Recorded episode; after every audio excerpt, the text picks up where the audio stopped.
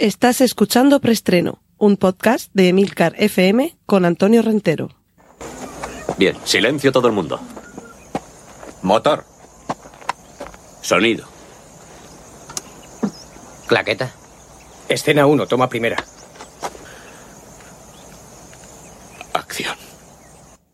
Saludos, bienvenidos una semana más a Preestreno, el podcast de Emilcar FM, donde os voy contando las últimas noticias de cine y series de televisión. Recordad que en las notas del podcast vais a poder encontrar toda suerte de enlaces a los contenidos audiovisuales que mencione a partir de este momento. Y vamos ya con nuestra primera sección, la nueva sección Autobombo, Cortinilla de estrella y... y autobombo por partida múltiple. Os recuerdo ese podcast, eh, serie limitada, Vigilantes, un podcast de seguimiento de la serie Watchmen de HBO, por si todavía no la habéis visto, o si la habéis visto y se os han escapado algunos detalles, ahí podréis ir completándolos. Y otra serie limitada, Excelsior, que estoy dedicando al mundo del cómic. Capítulos autoconclusivos, autocontenidos y que además no se continúan de unos a otros y se pueden escuchar en cualquier orden que sea vuestro preferido. Y finalizamos este autobombo con el autobombo más cercano y es el de la semana pasada, que tuvimos aquí en preestreno uno de estos especiales tertulia, especial estacional, dedicado a la desmemoria del amor y que un poco como conmemoración de San Valentín y del Día de los Enamorados, tuvimos eh, a bien concentrarnos en una charla distendida, tanto Sol de Medianoche, que es mi partener habitual en los podcasts Tertulia, como nuestras eh, reinas, que sería nuestro póker de reinas, que lo componen, como ya seguro que sabéis, Leticia Albacete, Mamen Navarrete y Belén Unzurunzaga. Ahí tenéis nuestra conversación a cuenta de tres películas que tienen que ver con eh, el amor, con su memoria o con su olvido y con la supresión de algunos recuerdos o la creación de los mismos. Y con tres películas, Olvídate de mí, Solo te tengo a ti y Trance de Danny Boyle. Cortinilla de estrella y... Vamos con la sección de noticias. Tráiler de The Iron Mask, la máscara de hierro.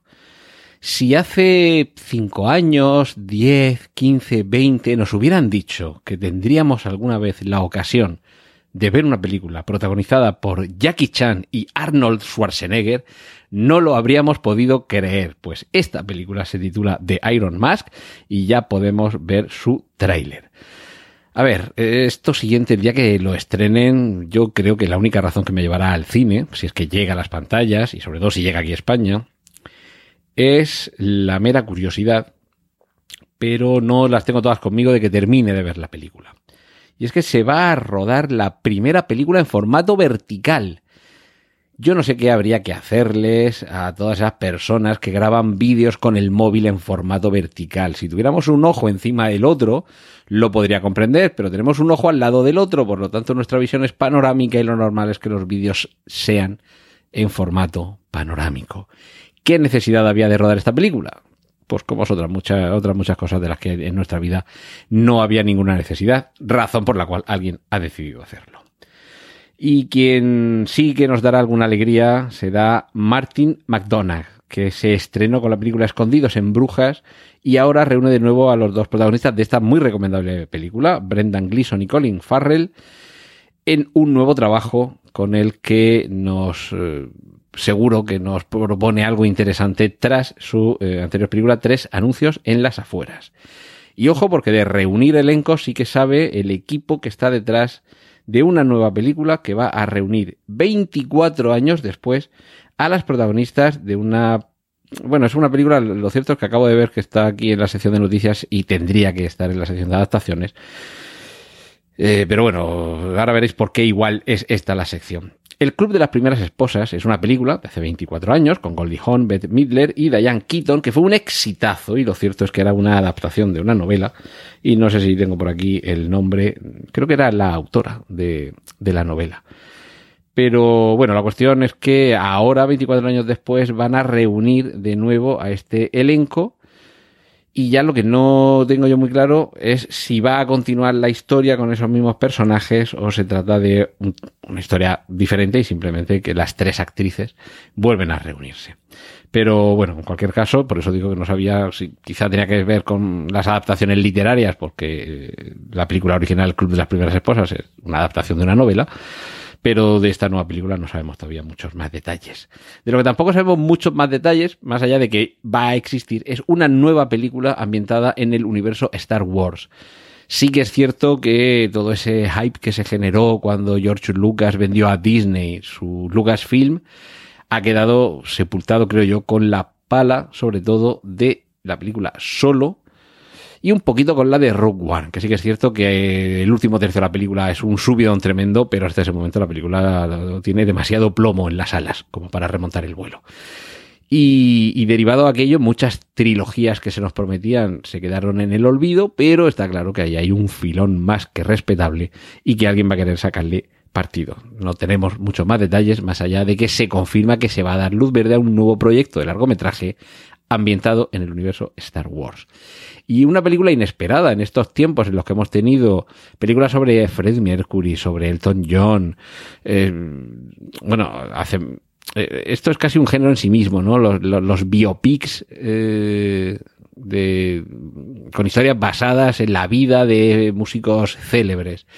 Pero en este caso es no tanto una película de ficción como un documental que a los que en los años 90, finales de los 80, teníamos cierta devoción por la música pop, nos va a hacer latir dos veces seguidas el corazón.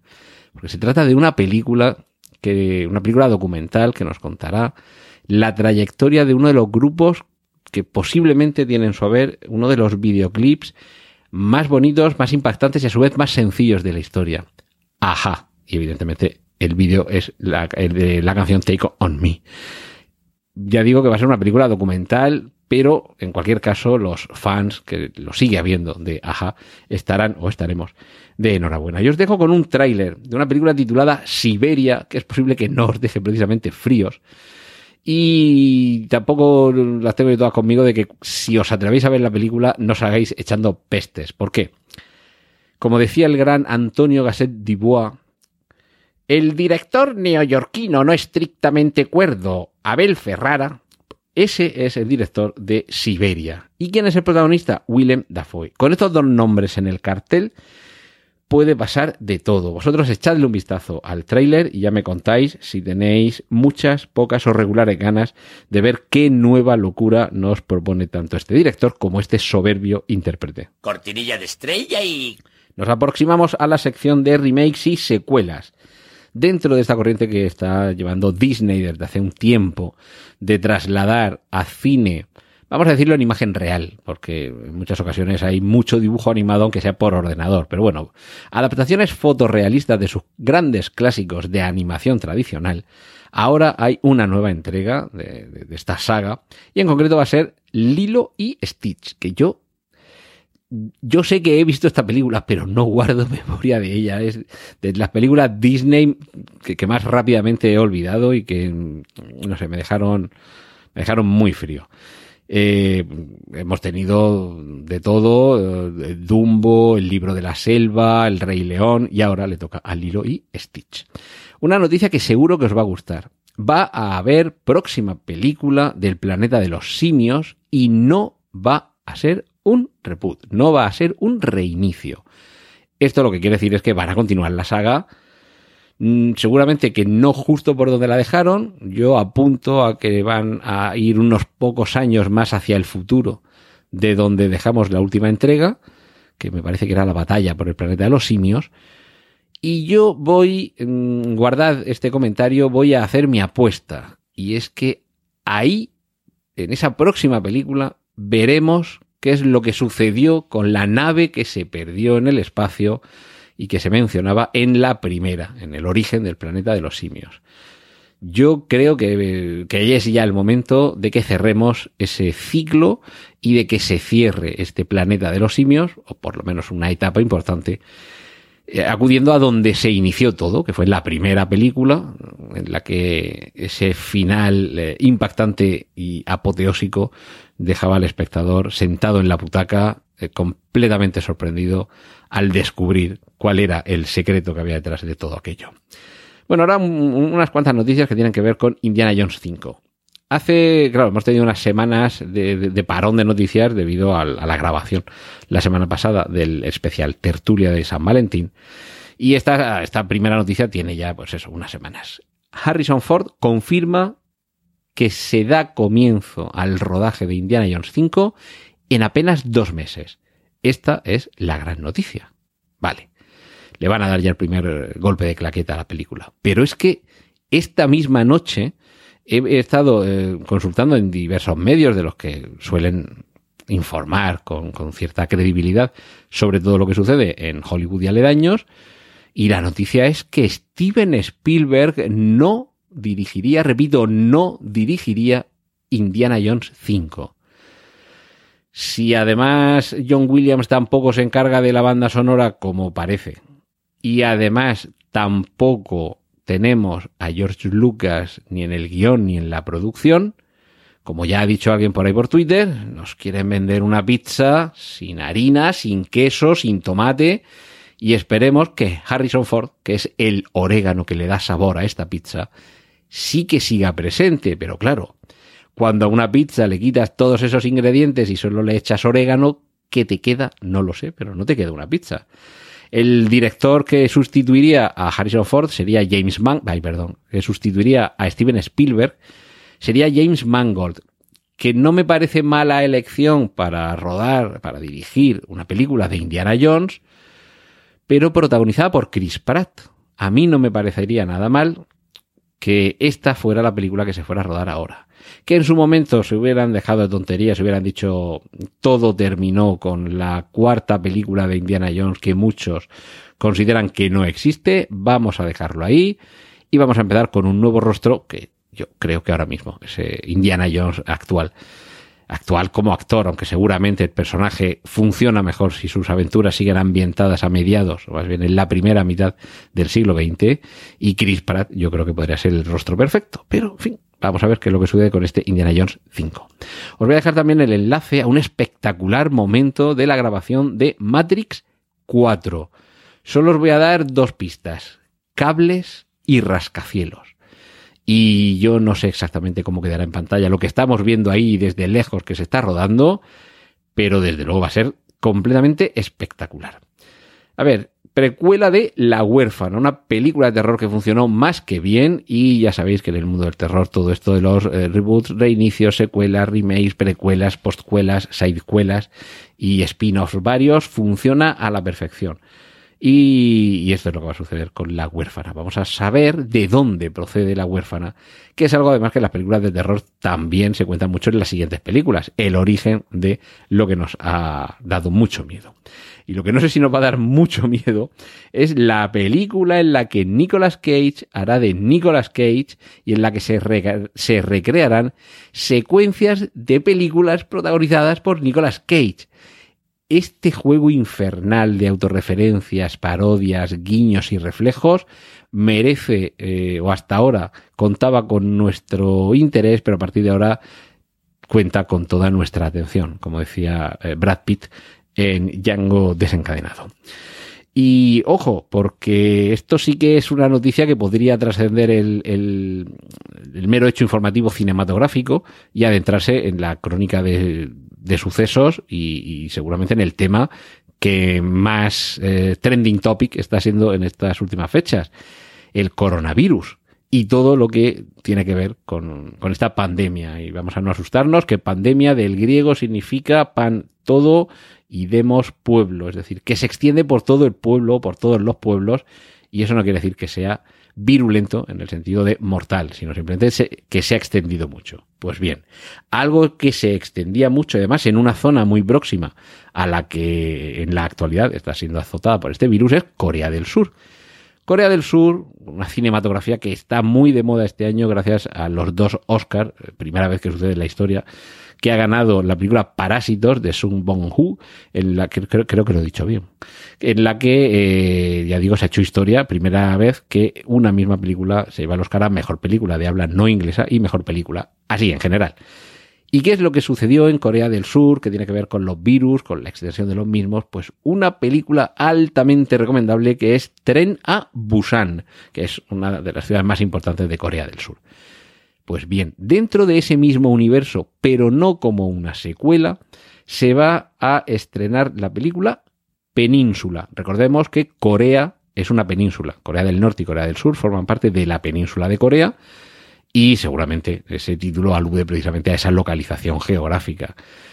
Y ya digo que está ambientada en el mismo universo, no es una secuela, no vamos a ver a los mismos protagonistas, qué es lo que ha pasado con ellos después de, pero sí que vamos a ver las consecuencias de lo que en un principio vimos en Tren a Busan. ¿A qué nos recuerda esto inevitablemente y por todos los lados? A 28 días después y 28 semanas después. De Danny Boyle a, creo que fue, era de Juan Carlos Fresnadillo, la de 28 semanas después. Pues algo así va a pasar con Península con respecto a Tren a Busan.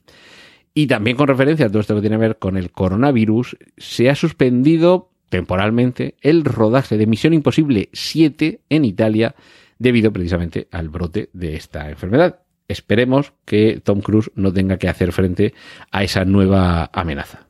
Cortinilla de estrella y... Y vamos con las series.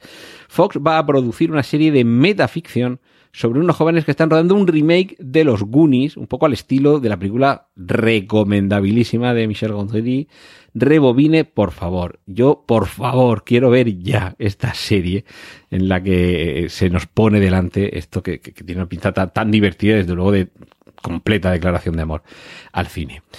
Vamos a poder ver también ya el espectacular tráiler de la serie Gangs of London, el mundo de la mafia, los bajos fondos, y en este caso además en la capital ya no comunitaria, aunque sí europea, del Támesis, creo que os va a hacer esperar con mucho eh, interés el estreno de esta película.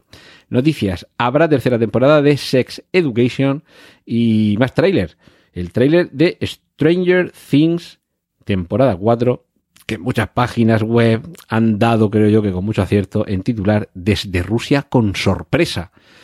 Porque cuando veáis el tráiler descubriréis a qué se debe esta sorpresa y por qué desde Rusia.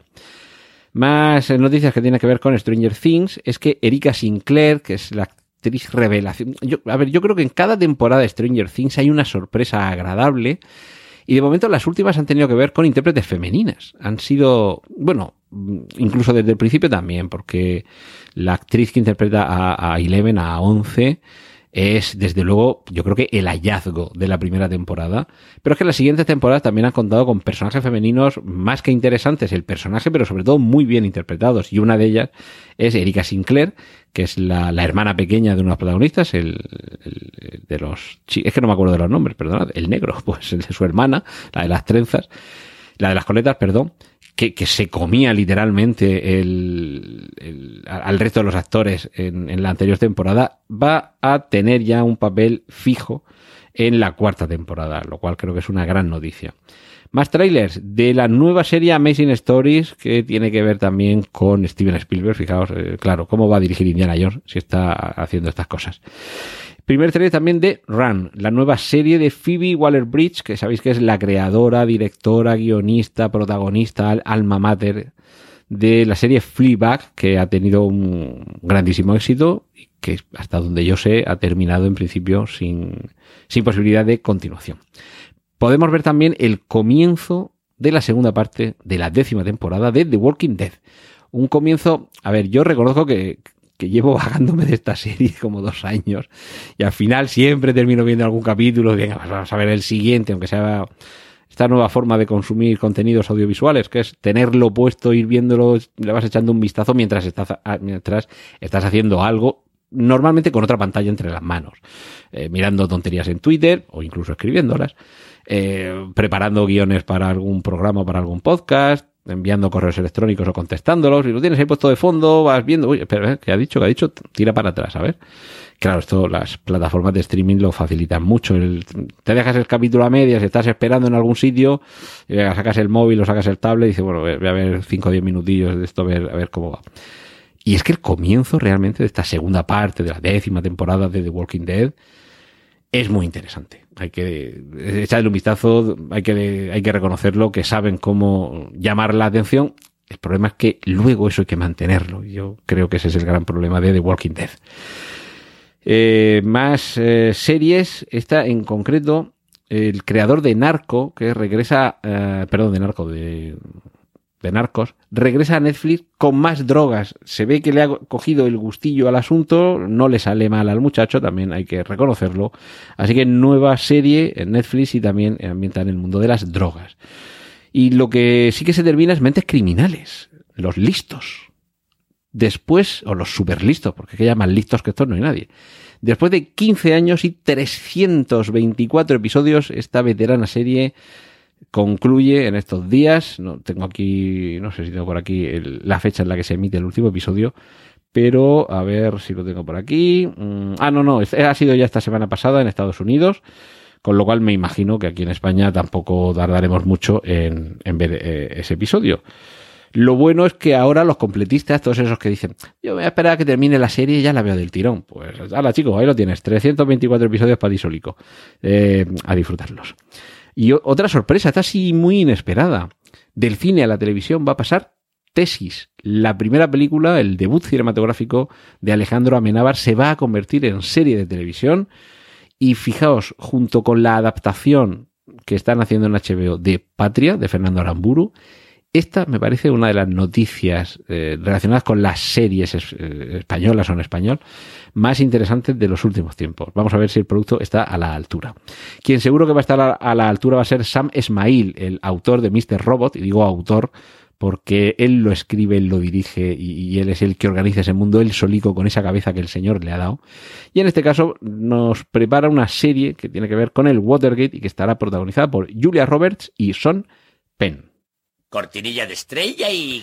y le voy a dedicar una sección muy, ver- muy breve, pero esta noticia se la merece porque es la noticia que da título al preestreno de esta semana. Vuelve Friends. Ese es el título. Un único episodio especial, no va a ser una nueva serie ni una temporada completa, va a ser solo un episodio.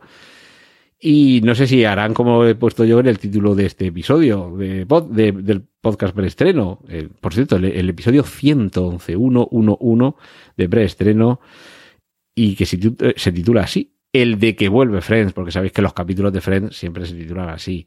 El de la chica de la fotocopiadora. El de la novia calva a la luz de la luna. En fin, siempre. El de estábamos tomándonos un descanso. El de oh Dios mío.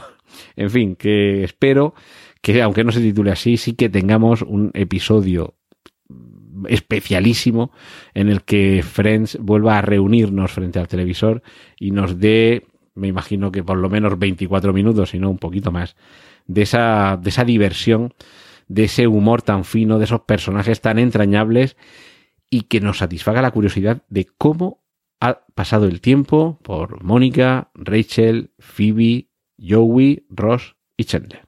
Cortinilla de estrella y... Y vamos rápidamente con la sección dedicada al cómic. Primera imagen del nuevo Batman, o primeras imágenes, os dejo un par de enlaces para que veamos cómo Robert Pattinson es el nuevo Batman y cómo el especialista eh, se monta en la moto y nos muestra cómo va a ser este nuevo Batman. Eh, mientras tanto, en el universo cinematográfico Marvel ya se ha rodado el primer beso gay. Y las noticias que nos llegan del, del rodaje es que fue muy emotivo, que todos se emocionaron mucho. Y a mí me parece que mucho habían tardado en que se normalizara la situación de las personas que son del mismo sexo y se quieren, se sienten atraídas mutuamente o simplemente quieren pasar un buen rato juntos, que tampoco va a ser todo amor. Esto la semana después de San Valentín igual nos suena un poquito duro, pero no todo va a ser amor.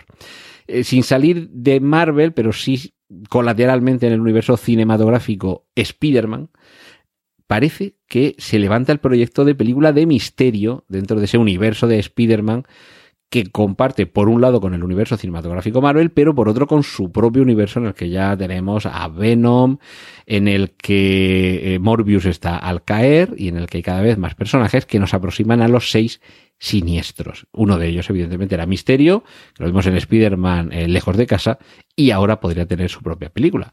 Pero ¿cómo va a tener su película si Misterio murió? Eh, ¿Seguro? ¿Usted ha visto el cadáver? ¿Se le ha hecho las pruebas genéticas para identificarlo?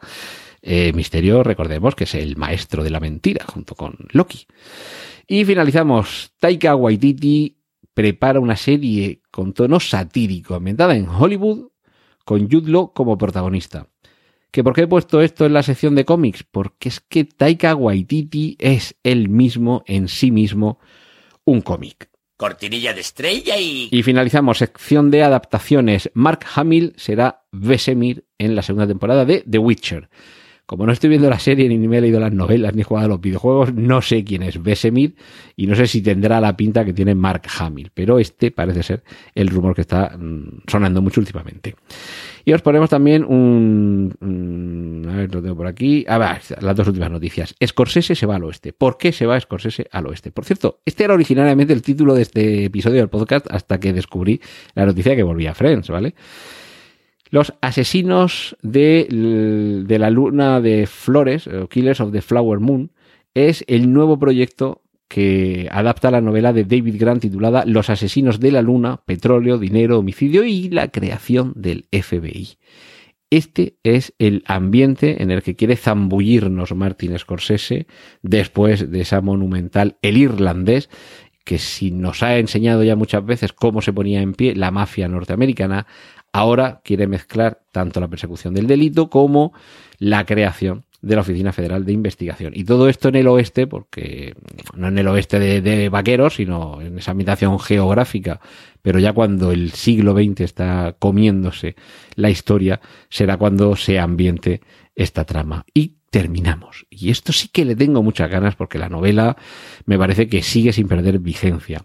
Su misión de Hulebeck llegará al cine. Esto sí que es algo inesperado para todo aquel que no sepa de qué va la novela, porque una novela de este controvertido eh, escritor francés, Michel Houellebecq, que nos cuenta cómo un partido islamista moderado gana las elecciones presidenciales en Francia porque le votan todos aquellos que no quieren que gane el candidato de la ultraderecha y cómo a partir de ahí Francia se va convirtiendo en una república islámica en la que poco a poco las élites intelectuales y el poder van eh, eh, ampliando su simpatía por todo lo que tiene que ver con la cultura no islamista, eh, perdón, no islámica, sino islamista, que no es lo mismo, ¿vale? Aunque la creencia sea lo mismo, el, el Islam eh, te lo cuenta, te lo explica y quiere que lo creas, y el islamismo o los islamistas más bien quieren obligarte a que profeses esa religión, ¿vale? Eso haciendo una reducción muy, muy, muy elemental. Pero bueno, la cuestión es que este es el trasfondo de esta novela, es un tema que yo creo que tiene plena vigencia y que además, en esta ocasión, y llevado al cine, puede que tenga un recorrido mucho más amplio que la novela, que ya la novela de por sí, su misión, eh, ha tenido un, un, alcance importante, pero está claro que las masas, la literatura no siempre la consumen con tanto agrado como el cine. Así que esperemos que se convierta en realidad este proyecto y que toda la controversia que en su momento pudo haber con la publicación de esta novela llegue también a la gran pantalla. Y oye, mira, algunos debates cuando se suscitan en sociedad lo normal es que permitan que ésta avance si lo hace por la senda del diálogo. Y esto ya se me está quedando un poquito largo, el discurso político. Así que muchas gracias por estar ahí una semana más. A los que pedís que preestreno tenga un poquito más de noticias y un poquito más de enjundia, espero que os haya gustado este episodio esta semana, que está ahí rayando la media hora de duración y con un montonazo de noticias. Y no dudéis que la semana que viene habrá más y mejor y todas las noticias que yo encuentre, que es que hay muchas veces que no encuentro más noticias dignas, merecedoras de estar en este espacio y por eso no es que os las hurte, sino que no las he encontrado. De nuevo, muchas gracias por estar ahí. Un saludo de Antonio Rentero y hasta la semana que viene aquí en Emilcar FM, aquí en Preestreno. ¡Y corten! Gracias por escuchar Preestreno. Puedes contactar con nosotros en emilcar.fm barra preestreno donde encontrarás nuestros anteriores episodios. Genial, la positiva.